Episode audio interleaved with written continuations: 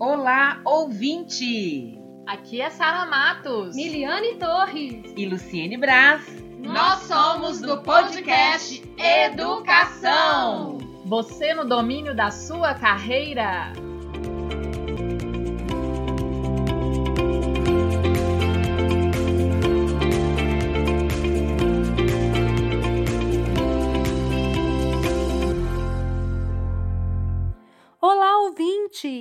Aqui é Miliane Torres e no último episódio, Sara e eu relatamos nossas experiências com a aprendizagem baseada em problemas.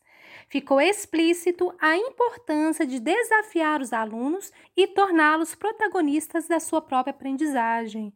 As metodologias ativas, elas auxiliam o professor na medida em que ajudam a aguçar a curiosidade dos educandos, valorizando suas vivências e tornando o aprendizado significativo. Como comentamos no episódio 3, existem várias estratégias relacionadas às metodologias ativas.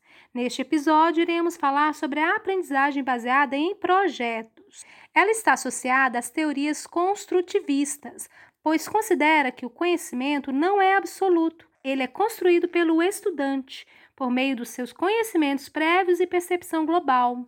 Esse tipo de aprendizagem, é, ela exige que o professor ele reflita quanto à atividade docente e mude sua postura de, é, de especialista do conteúdo para treinador da aprendizagem e exige do aluno que seja protagonista. A aprendizagem baseada em projetos surgiu na década de 60 na Faculdade de Medicina da Universidade de McMaster, no Canadá está sendo muito debatida nos dias atuais. Sua importância cresceu devido às mudanças que vivemos que influenciaram a forma com que interagimos com o mundo.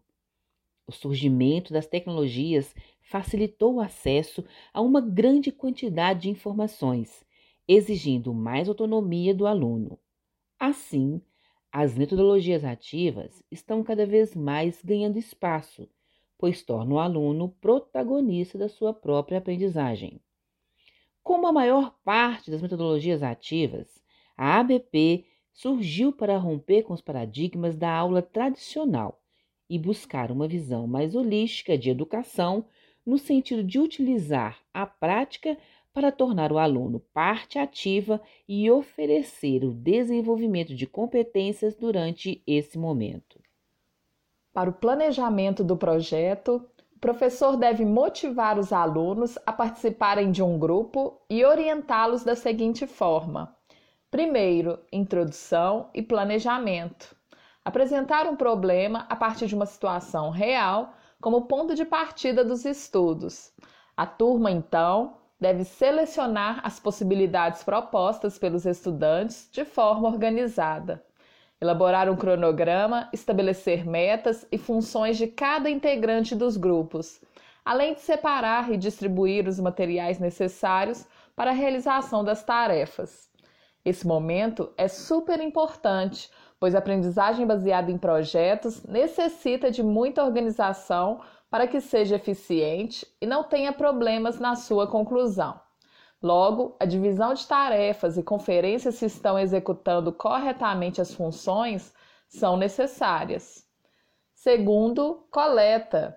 A coleta de dados para o projeto, que pode ser por meio de entrevistas, artigos, fotografias, jornais, revistas, etc., o professor deve acompanhar e orientar quanto às fontes.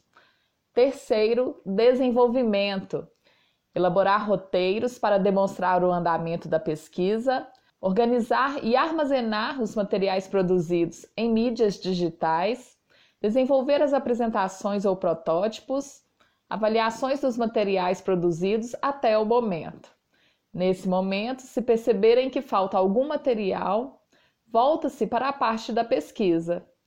Repare que avaliar os materiais produzidos durante a realização do projeto é essencial pois evita que problemas sérios sejam encontrados ao final, não possibilitando resolvê-los por falta de tempo. Além disso, criar espaços para reflexões são aspectos enfatizados na aprendizagem baseada em projetos. É, refletir sobre o que está dando certo e o que pode melhorar auxilia no pensamento crítico, tão importante para a formação de um cidadão. É, após a, essa análise, surgindo lacunas o, e necessitando de materiais complementares, inicia-se o quarto momento, que é a fase de pesquisa. Nessa fase, há a coleta de informações adicionais, caso seja necessário, e o professor ele pode oferecer, contribuir com materiais complementares. O monitoramento feito pelo professor a todo momento, auxiliando, tirando dúvidas, também é muito importante. É, o professor ele se comporta como um tutor, sempre observando e ajudando os alunos nas dificuldades encontradas. O quinto momento é a fase de finalização, que é a revisão e acréscimos finais, se necessários. E, por fim, o sexto momento, que é a, a fase de publicação. Tem a avaliação e a publicação do produto final. E também tem a divulgação para toda a turma né, sobre, dos materiais produzidos e também pode ser divulgado para toda a escola e a comunidade escolar. É importante que isso aconteça, pois os alunos eles se sentem valorizados pelo trabalho que fizeram. Lima e outros autores, é, em 2012, fala que existem quatro tipos de projetos. O primeiro tipo é o exercício projeto, que é quando o projeto ele é aplicado no âmbito de uma única disciplina. É, tem também o componente projeto, que é quando o projeto ele é desenvolvido de modo independente das disciplinas, apresentando-se como uma atividade acadêmica não articulada com nenhuma disciplina específica. Também temos a abordagem projeto, que é quando o projeto apresenta-se como uma atividade interdisciplinar, ou seja, como elo entre duas ou mais disciplinas. E por último, o currículo projeto, que é quando não é mais possível identificar uma estrutura formada por disciplinas, pois todas elas se dissolvem e seus conteúdos passam a estar a serviço do projeto e vice-versa. Percebe-se que a aprendizagem baseada em projetos é flexível, podendo ser adaptada aos diversos contextos. Uma observação: quais são as diferenças e semelhanças entre aprendizagem baseada em projetos e aprendizagem baseada em problemas? Com relação à diferença, enquanto uma tem foco na resolução de problemas, a outra foca no projeto ou produto. Já as semelhanças são o ensino centrado no aluno e a construção do conhecimento de forma colaborativa e participativa, a partir de soluções de problemas vivenciados pelos aprendizes. Como podem perceber, o projeto exige tempo e muita organização, sendo necessário o cumprimento sistemático de cada etapa. Infelizmente, em muitas escolas, temos problemas estruturais tanto do espaço físico como do currículo, que dificultam a realização da aprendizagem baseada em projetos. Poucas aulas, falta de flexibilidade de alguns colegas, gestão escolar que não apoia os projetos podem prejudicar ou desanimar professores que desejam trabalhar com esse tipo de metodologia ativa. Por isso, a importância de um trabalho coletivo na educação. O professor não consegue trabalhar sozinho, necessita de apoio, de materiais, de valorização só assim será possível inserir várias estratégias que auxiliam na aprendizagem. Mas digo, como professora, para não desanimarmos, precisamos continuar a trabalhar da melhor forma, não nos acomodarmos e lutarmos por uma educação de qualidade. Gostaria de deixar uma mensagem de Paulo Freire, escrita para homenagear os dias dos professores que necessitam de reconhecimento todos os dias. Ninguém nega o valor da educação e que um bom professor é imprescindível. Mas, ainda que desejem bons professores para seus filhos, poucos pais desejam que seus filhos sejam professores.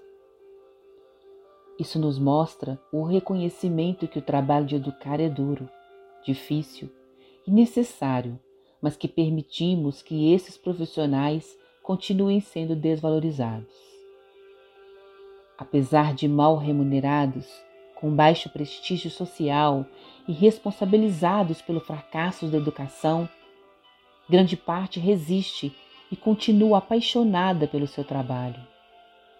A data É um convite para que todos pais, alunos, sociedade repensem nossos papéis e nossas atitudes, pois com elas demonstramos o compromisso com a educação que queremos.